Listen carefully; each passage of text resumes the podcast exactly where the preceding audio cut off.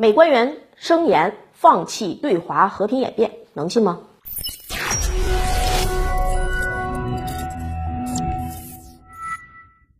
大家好，欢迎收看《猎人说开讲》，我是马岩。十一月八日，《环球时报》报道啊，说美国国安顾问沙利文在接受 CNN 专访的时候表示，拜登政府将放弃改变中国体制的一贯做法，转而追求创造一种中美双方都能接受的国际体系，维持世界秩序运转。但美国要力争这种体系对美国还有他的盟友有利。换言之呢，就是美国官员第一次在本国媒体上宣布了放弃对中国的和平演变。但是这话能信几分啊？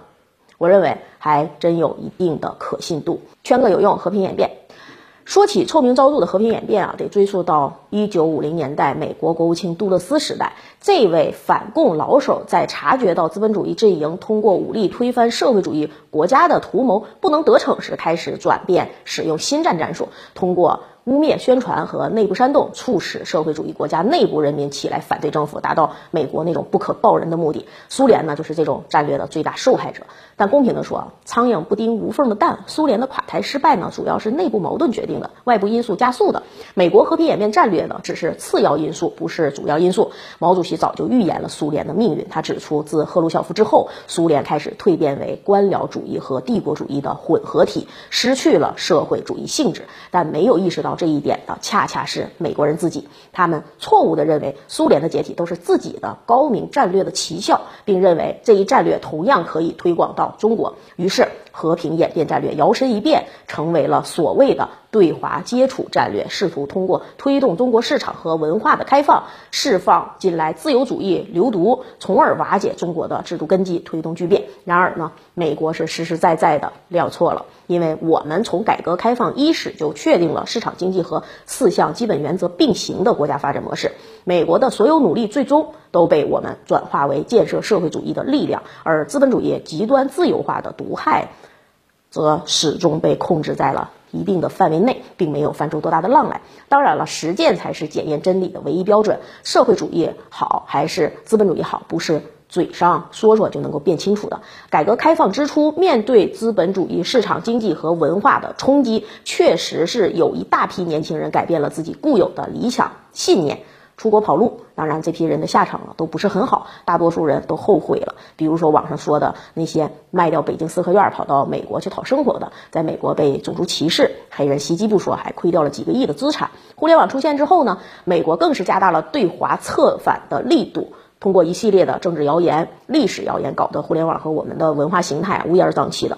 好，但好在我国是始终保持着较高的速度的经济发展，这种经济发展的速度非常高，有不少的爱国人士也慢慢的发现互联网谣言缺乏真实性，开始自发的组织反击。双方不断的拉锯战之下，我们的发展势头始终是向前，并没有减退。反动宣传呢和煽动啊也没有掀起多大的浪来。但是到了二零零八年，真正的转折点终于到来了。那一年，中美各发生了两件大事。中国呢成功举办了奥运会，世界地位大大的提高了，经济发展气势如虹。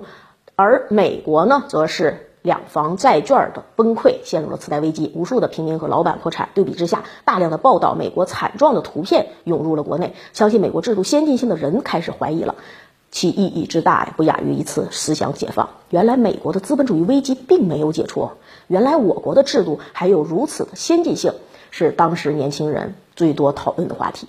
在当年。中美经贸联系还很深的年代，中国最初出手，通过增加对美贸易额，算是帮美国人走出了次贷危机的泥潭，救了美国人一命。俗话说，救命之恩当涌泉相报啊！在中国人看来，世界未来的世界必然是中美两国政府和人民自由友好牵手奔向和平未来。谁知道呢？后来美国刚摆脱次贷危机，就怂恿日本搞了一个钓鱼岛购岛的事件，再怂恿菲律宾搞了一个南海仲裁案，狠狠的。反刺了中国一刀，可以说次贷危机让中国人重拾起了制度自信，而钓鱼岛和南海危机则让中国人开始厌恶美国这个忘恩负义的小人国家。从那个时候起，美国所谓的接触战略就开始在华走下坡路了。而十八大以来，中国更是发生了翻天覆地的变化。总结起来呢，就是强烈的反腐败和政治体制改革，让国人对政府的支持率、信任度飙升；强力的环保措施。